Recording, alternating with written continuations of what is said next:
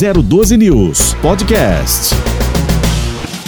Jornal da Tarde. O resumo das notícias do dia, aqui na 012 News. Oferecimento: Casa de Carnes Esquina do Boi, Rua Aldemo Veneziane no Alto da Ponte. Casa de Carnes Esquina do Boi. A qualidade que vai te surpreender.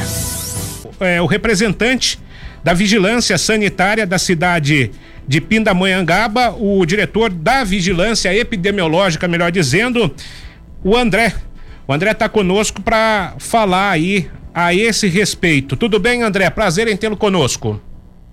Prazer é todo meu, tudo bem? E vocês como estão? Tudo tranquilo. Só confirmando seu sobrenome, André? André Pereira. André Pereira, que é o diretor da Vigilância Epidemiológica lá de Pindamonhangaba, falando conosco. Como é que Correto. nós eh, estamos em relação à situação aí da gripe, da Covid na cidade? Os hospitais também com longa espera por aí, não é diferente das outras partes aqui da região, André? Praticamente não. Cidade de Pinda, desde segunda-feira, está sofrendo uma procura muito grande por parte dos munícipes é, a respeito da, dos sintomas né, de gripe de forma geral e praticamente está lotando as nossas unidades de pronto atendimento, pronto socorro, o que está de primeiro momento assustou um pouco, levantou um sinal de alerta para o que estava acontecendo, mas também um pouco é em decorrência de todas as ações que nós tivemos aí das festividades de fim de ano, né? Era esperado um certo aumento, mas talvez não era esperado que de primeiro momento, já nessa primeira semana, tivesse uma procura tão grande como está tendo por parte da população. Qual, qual é a procura em relação, por exemplo, ao mês normal? É, a gente tem relatos aí que tem cidades que dobraram o atendimento. Como é que está a situação em Pinda? É, praticamente a, em relação ao que estava nos últimos meses, vamos colocar novembro e dezembro, que teve uma queda muito grande a respeito do Covid, né, acerca daquilo que a gente estava enfrentando, aquela, aquele alto pico caiu para cerca de 10 casos por dia, 15 casos por dia, de repente agora a gente está tendo um aumento de mais de 50 casos, já chegando a 100 casos ao dia. Então foi um aumento muito grande mesmo, e abrupto, que foi de repente de uma hora para outra. E como é que é, é, são os testes, né? Quem que pode testar? É todo mundo é testado, todo mundo que chega com síndrome respiratória faz o teste da Covid. E qual a porcentagem das pessoas infectadas pela Covid nesse momento? Então, é, o que nós pedimos é assim, as pessoas que apresentarem algum tipo de sintomas de gripe, até porque agora nós também temos a influenza é, aqui praticamente na nossa região e que ela veio forte, a influenza, que é o tipo A, e dentre elas nós temos a nova variante, que é a H3N2. Porém, para identificar a H3N2, a gente precisa de um resultado dos laboratórios de São Paulo, né, do Instituto Adolfo Lutz, que tem uma tecnologia mais aprimorada. Mas assim, praticamente o que nós estamos recomendando, as pessoas que apresentarem algum tipo de sintomas de gripe, é para estar procurando as unidades de pronto atendimento, as UPAs, mais próxima, ou pronto-socorro aqui na área central, e vai estar justamente informando a respeito dos sintomas que ela possui. Automaticamente está sendo buscado a realização de coleta para ambos, para ver se é Covid ou se é influenza.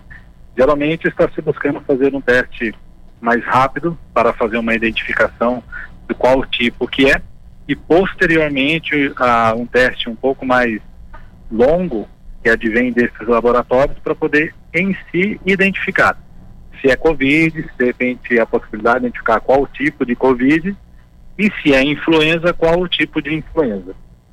Hoje, praticamente em relação ao que estávamos vivendo no início de dezembro, se formos tratar hoje em porcentagem, são praticamente mais de 100% de casos diários desde segunda-feira. E acreditamos que possa ser que esses casos é, permaneçam ou até aumentem ainda um pouco mais em decorrência, como eu falei, das festas de fim de ano, pessoal que foi passar virada em outras cidades ou justamente se encontrar, as famílias se reuniram e acabou provavelmente ocasionando nesse boom agora momentâneo. É, só confirmando então, você tem ideia, você falou em cerca de 100, né, é, que, que, que positivaram, de quantos no total? Então, a gente aqui no momento a gente não está conseguindo ainda ter um valor Sim. mais específico, uhum. porque como é, deu início na segunda-feira desse montante de pessoas procurando, então a gente ainda não consegue dizer tipo assim, olha, de 300 pessoas que buscaram a, o apoio lá no PS, 100 identificaram-se com positivo para Covid. A gente vai começar a ter esses dados mais qualificados a partir de amanhã ou mais provavelmente na semana que vem, que daí a gente vai estar tá conseguindo colocar na planilha para poder fazer essa identificação. Hoje o que a gente está buscando é o quê? Quem está dando positivo? Ah, é X. A gente está buscando informe a respeito disso. Mas estamos também levantando para ver o quantitativo. Ah, foram 10 pessoas que procurou, 5 positivou. Provavelmente na semana que vem a gente vai conseguir ter melhor esse informe.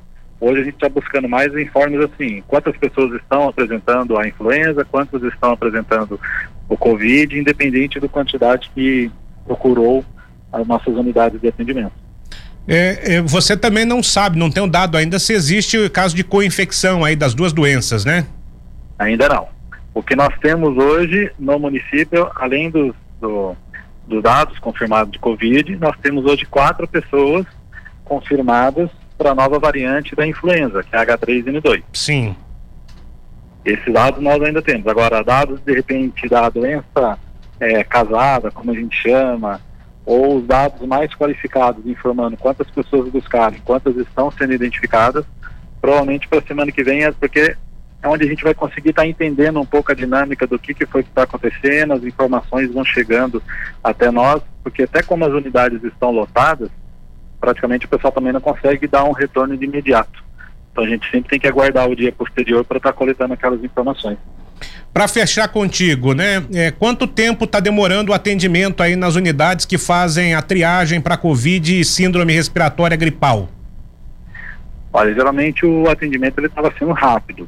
Pelo menos no, no, no fim do ano agora ele estava sendo rápido. Como praticamente nesses últimos dias nós estávamos com as unidades lotadas, o que a gente pede é, a pessoa está apresentando algum tipo de, de sintoma, dá uma, uma guardada de momento em casa, ver se de repente esse sintoma não vai desaparecer, porque às vezes pode ser uma coisa momentânea, uma alergia, algo que apareceu ali, para que justamente a pessoa não vá de imediato buscar um apoio e tá um local lotado e de repente ela não tem nada, acaba podendo pegar a infecção lá.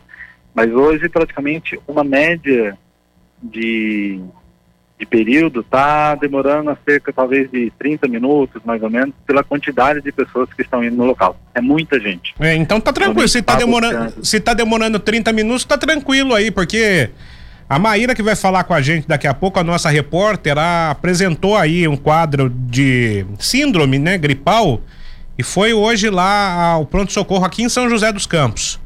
Já faz mais de sete, oito, tá indo para oito horas aqui, para você ter uma ideia da quantidade de gente que tem para ser atendido. Então até que Pinda tá mais tranquilo nesse aspecto, né? Não, você falou oito horas por pessoa? Por pessoa. É, daí realmente. É, é que também São José também a demanda Isso, de São José é, da, exatamente. da população é praticamente cinco vezes maior que Pinda, né? Isso. Mas assim, o que é que nós estamos, o que que a gente está praticamente orientando? Apresentou sintomas, Aguarde um pouco em casa se não for um sintoma muito agressivo. Aguarde. Viu que de hoje para amanhã continua com os mesmos sintomas, a gente pede para estar tá procurando o gripário. Se possível, a pessoa ir sozinha, se ela tiver condições, ou no máximo um acompanhante ali, mas com todos os cuidados de máscara, procurar o distanciamento, etc., porque realmente é uma época, com todas as informações, a população está muito assustada com aquilo que está acontecendo. Então, o sintoma que aparece, eles já buscam o auxílio, já buscam socorro nessas unidades. É onde acaba muitas vezes lotando de situações que às vezes não é gripe, mas que acaba causando toda uma superlotação ali e muitas vezes a pessoa está indo sem nada e acaba contraindo naquele local. Então, assim, de momento, todos, né, tentar manter a calma, a fazer a análise da, dos sintomas que você, que a pessoa está, com essa calma, com essa paciência, aí sim, procurar uma unidade, ver como é que está também a situação da unidade, ver de repente o tempo que ali está de espera, para que ela possa estar buscando socorro.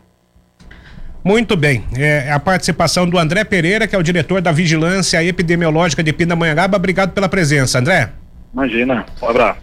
Tô com o José Augusto Viana, que é o presidente do Cresce São Paulo, para falar um pouco conosco a respeito dos aluguéis aí para a temporada, principalmente no litoral. Tudo bem, José Augusto? Prazer em tê-lo conosco. Tudo bem, Jéssica. O prazer é meu falar com o 012 News, uma satisfação muito grande. Quais são as novidades em relação aí aos aluguéis na praia nesse ano para quem pretende ainda fazer uma reserva? Apesar que o tempo não tá, não tá colaborando, mas como é tempo de férias, vale tudo nesse momento, né, José Augusto?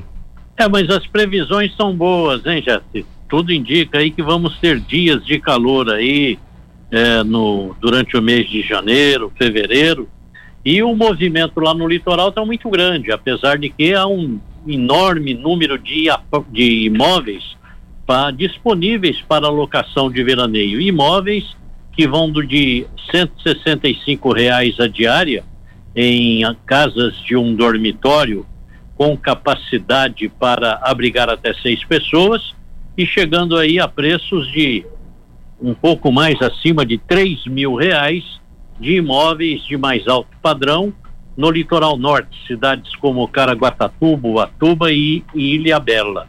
Mas está é grande a oferta de imóveis e com isso os preços também ficaram dentro de uma margem suportável.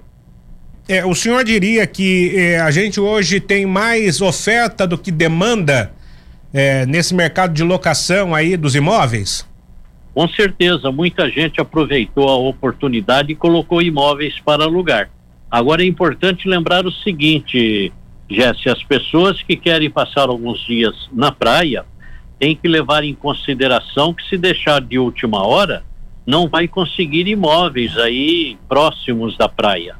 Né? E quando se aluga aí para passar um fim de semana, alguns dias de veraneio, evidente que a pessoa quer ter o conforto de poder ir a pé para a praia, até porque encontrar vaga de estacionamento nessa época do ano é praticamente impossível e o preço do estacionamento no litoral é tão alto quanto em qualquer outra grande cidade do estado de São Paulo e isso acaba prejudicando as pessoas. Então, é bom que a pessoa se antecipe e possa fazer a locação de um imóvel que esteja esteja dentro da região turística da cidade, né? Porque também é muito ruim você alugar e o imóvel é, não só ser distante da praia, como estar próximo aí de uma comunidade, uma favela, ou então de é, delegacia de polícia, hospital, é, equipamentos que não têm né, afinidade com momentos de lazer.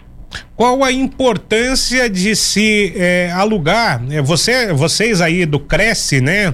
é, e as corretoras, as imobiliárias, elas sofrem a concorrência dos aplicativos, o que é perfeitamente é normal, pelo menos eu entendo assim, se eu tiver errado, o senhor pode me corrigir. Airbnb, enfim, tem as agências de viagem também, né, que fazem o aluguel aí de casas. Como é que, qual a importância em primeiro lugar? Eu acho que esse é o detalhe mais importante, se procurar um corretor é, para fazer o aluguel é, do, da, da casa ou do apartamento. Olha, é muito simples, Jesse, porque quando você aluga através de um corretor de imóveis, lá na cidade onde você pretende passar aqueles dias, se deu problema no ar-condicionado, na geladeira, faltou gás do fogão, você liga para o corretor, ele vai lá resolver. Se você liga através, se você aluga através de um aplicativo, você não tem a quem recorrer. Né? E quando você faz uma locação através do corretor ou imobiliária local, o que acontece? Você tem alguém lá que vai responder pela evicção daquilo que foi dito antes da locação. Eu acredito que é muito importante, até porque o corretor e a imobiliária funcione como um ponto de apoio para a família, numa necessidade de um socorro mecânico, de uma orientação para um atendimento médico, é muito diferente. Então, e a segurança do negócio?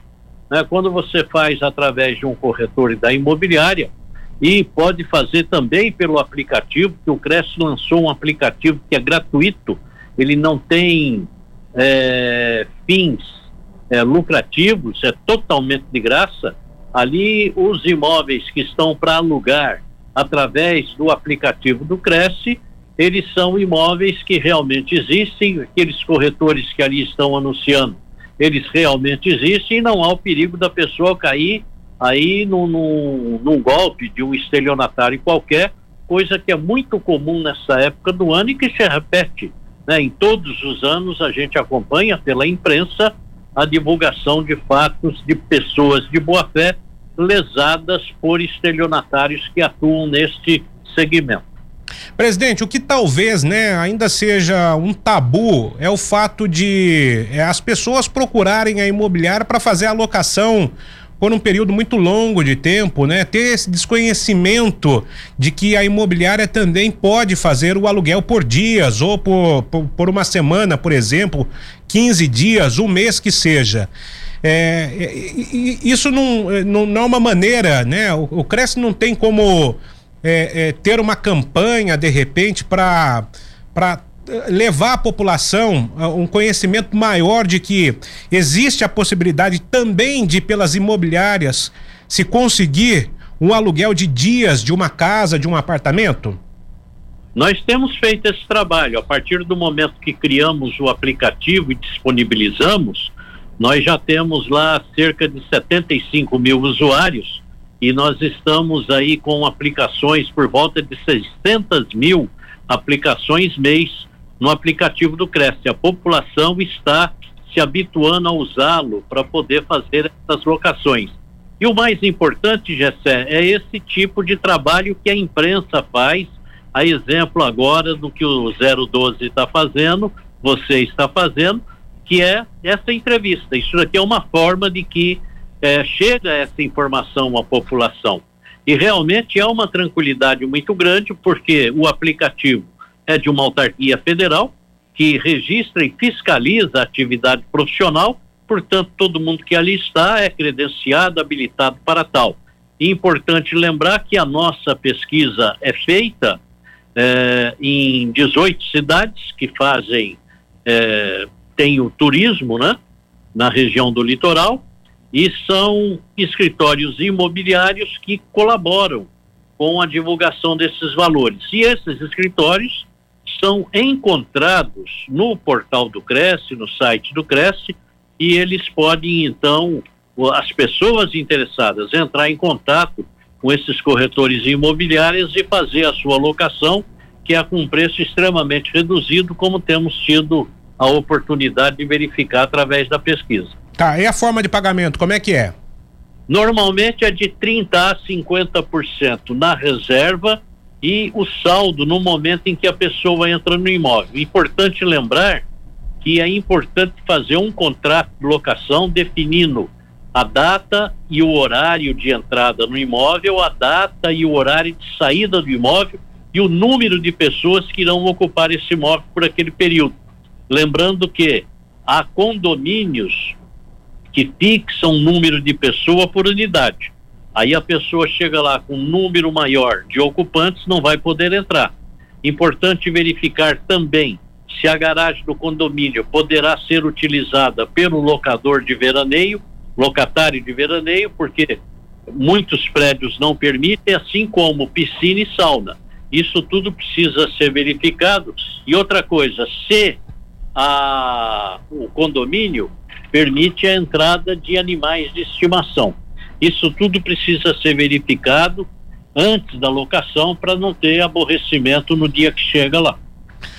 Seu José Augusto Viana, obrigado pela participação do senhor. Gostaria de conversar mais, mas o meu tempo hoje aqui é, tá apertado porque a gente teve episódio de chuva lá em Campos do Jordão, muita coisa acontecendo em relação à gripe também.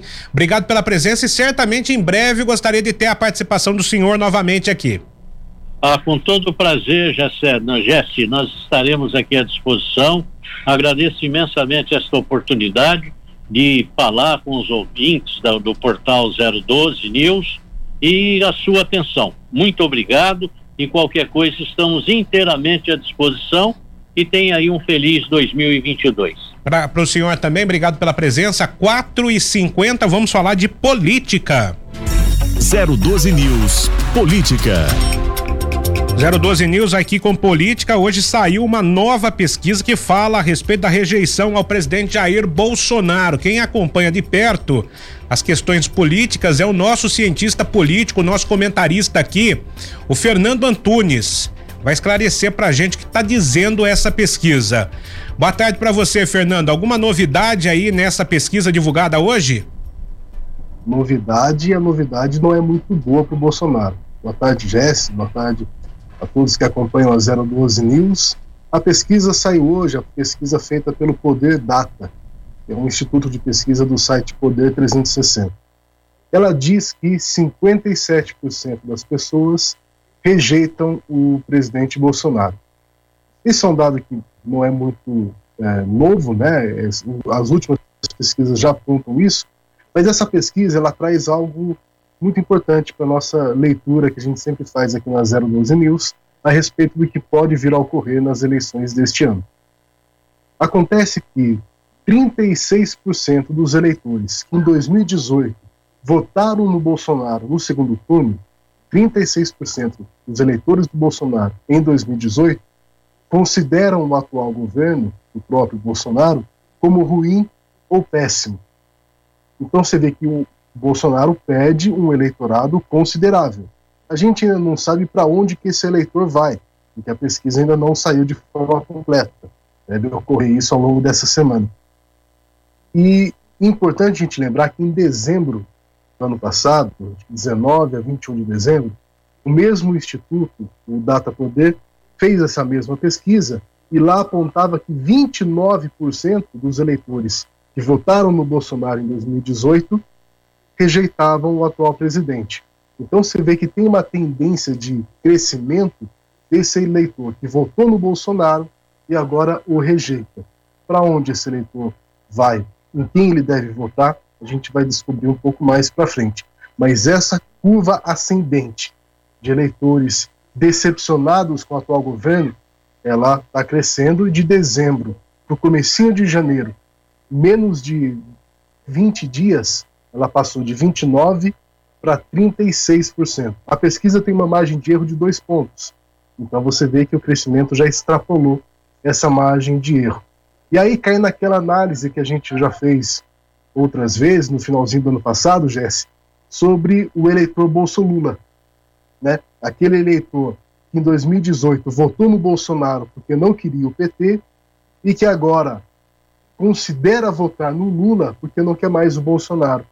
Esse eleitor, ele vai decidir a eleição desse ano e é essa leitura que a gente faz. Esse mesmo eleitor, ele votou no Bolsonaro, agora está decepcionado. Possivelmente, uma grande parte desses eleitores, desses 36%, consideram votar no Lula, outros no Moro. Isso a gente vai descobrir quando a pesquisa sair de forma completa. Mas essa tendência de que as pessoas que antes eram votaram no Bolsonaro agora estão decepcionadas com ele. 36% do eleitorado do Bolsonaro do segundo turno ele já perdeu. O que que o eleitor é, ou o Bolsonaro, melhor dizendo, pode fazer para mudar esse quadro, para tentar atrair estes novamente para ele?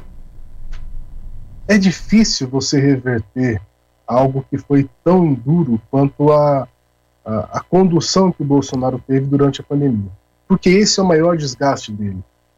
E, e se ele hoje fala, ó, oh, agora eu sou a favor da vacina, vou usar máscara, é, me desculpe por todas as asneiras que eu falei, é difícil a gente imaginar que ele vai fazer isso, porque grande parte da rejeição dele vem do período de como ele tratou a pandemia.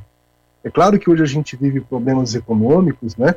É, muita gente com dificuldade de, de comer, o desemprego alto, apesar de uma leve queda que teve nos últimos tempos, mas tudo isso é reflexo de como a gente tratou a pandemia e de como que o mercado, as empresas, os investidores internacionais, principalmente, veem o Brasil com algum tipo de segurança. E o atual presidente não passa essa, essa segurança para o mercado, para os investidores. Então, é, o que ele poderia fazer é algo que dificilmente ele vai fazer, que é mudar essa postura dele. Agora, ele pode mostrar as coisas positivas que ele fez no governo, é, ele pode começar a relembrar todo o período de corrupção que teve o PT e falou: nesse candidato não vote mais, eu sou um cara é, sério. Ele pode trazer novas narrativas, mas a, a marca que ele deixou durante a pandemia ela é muito forte e ela é muito emotiva. Até não, mas então, o, Fernando, mas tem um detalhe importante aí, né? Você é, sabe que nós temos memória curta, eu me incluo entre estes, né? É, de repente, um dos argumentos que podem ser usados pelo presidente da República fala, falar assim: olha, minha população está praticamente toda vacinada, toda imunizada contra o Covid. E com dinheiro do é. governo federal. Essa é uma. Esse seria é o discurso, né? É o discurso, mas você vê que o que, que ele começou a falar das crianças, né? É, seria o discurso dele falar, olha, eu não acho que a vacina é boa, não me vacinei, desdenho da vacina, mas eu comprei para quem quisesse vacinar. Só que ele demorou muito para comprar. Então, da mesma forma que você fala de forma correta o brasileiro tem memória curta, mas essa pandemia ela machucou muitas pessoas, com morte, com pessoas próximas que morreram, com familiares né, que, que morreram. Então, isso machuca e leva um tempo para ser cicatrizado. E para cicatrizar uma dor dessa, você precisa ter muita empatia, algo que o Bolsonaro não tem. Ele tem várias formas de, de, de moldar esse, esse discurso, mas a gente vê que ele não consegue né, engatilhar uma, uma, uma mudança de narrativa, não consegue trazer para as pessoas aquilo que o governo tem feito de positivo, e tem bastante coisa sendo feita de bom, e, e eu acho difícil ele conseguir recuperar isso. Não sei se a ponto dele sair do segundo turno. Hoje, a gente hoje não tem como cravar que, tudo isso que vem ocorrendo, mesmo essa ascensão é, que a gente falou no início, isso vai cons conseguir que ele saia do segundo turno. Seria um exercício um pouco meio de, de futurologia. Mas é nítido que ele precisa mudar a postura dele contra aquilo que vem ocorrendo com as pessoas, né? É, você falar para as crianças, né, como o ministro Queiroga falou que vacina quem quiser, é, ou negar a, a, questão da vacina para as crianças, postergar essa compra, é muito sofrido. Ainda mais se a gente vê muitas crianças pegando a, a Covid, mesmo que de forma leve, mas é uma preocupação que os pais têm. Então, o governo federal ele tem grandes dificuldades em, em mudar o rumo, mesmo vendo que a rejeição ela aumenta. Você que é um cara que milita pelas redes sociais, para a gente encerrar, eu tenho dois minutos.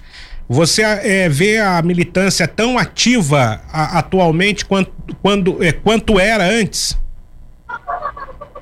Ela está ativa, mas não mais só do lado do Bolsonaro. Né? Eu não sei se você está falando da militância especificamente do Bolsonaro. Isso, é a militância do, do, Bolsonaro, do Bolsonaro nesse caso, é. Ela continua ativa, mas é, menos do que foi no período eleitoral, mas ela continua ativa. Mas o Bolsonaro ele vem esfriando o seu engajamento ao longo do tempo, ao contrário do Lula, por exemplo, tem um engajamento é, crescente de forma muito rápida. A gente pode trazer esse dado amanhã de como que está os dados das redes sociais dos presidenciáveis, mas que há uma queda na militância do Bolsonaro, sim. Não uma queda porque as pessoas pararam de acreditar, porque esse grupo fiel dele é fiel, né, é, é fiel a longo prazo, tem defendido o presidente, mas vai ficando cada vez mais difícil você defendê-lo, e como também a gente comparar com o período eleitoral é mais complicado, né, porque a eleição é muito mais quente do que a gente vive hoje mas ele apresenta sim uma queda de engajamento. Muito bem, Fernando, um abraço a você, obrigado pela presença e vamos tocar nesse assunto amanhã sobre a militância, né, de lado a lado aí nas eleições. Até vamos amanhã, sim. viu? Você fala amanhã, até amanhã, um abraço a todos, bom fim de semana, bom semana para todos. Jornal da Tarde. O resumo das notícias do dia, aqui na 012 News. Oferecimento: Casa de Carnes Esquina do Boi, Rua Aldemo Veneziane no Alto da Ponte. Casa de Carnes Esquina do Boi. A qualidade que vai te surpreender. 012 News Podcast.